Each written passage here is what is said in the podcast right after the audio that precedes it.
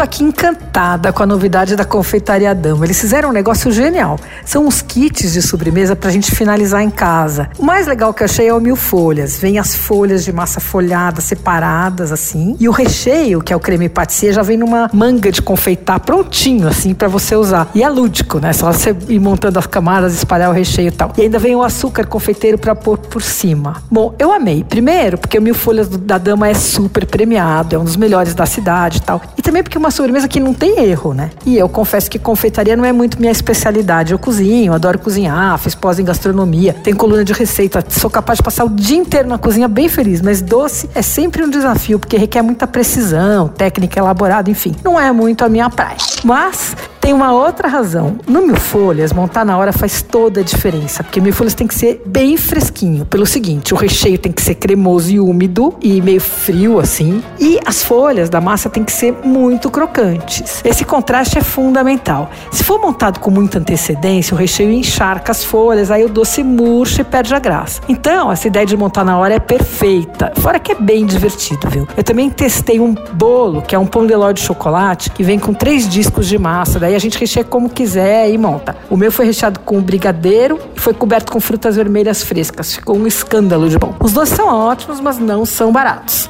O kit mil folhas para seis pessoas custa 150 e os três discos de bolo de chocolate, pão de ló de chocolate de 15 centímetros de diâmetro saem por 45. Tem um monte de coisa. O melhor é você olhar no site da Confeitaria Dama e no Instagram deles também tem tudo. E eles têm delivery próprio ou pelo iFood. Você ouviu? Fica aí. Dicas para comer bem em casa com Patrícia Ferraz.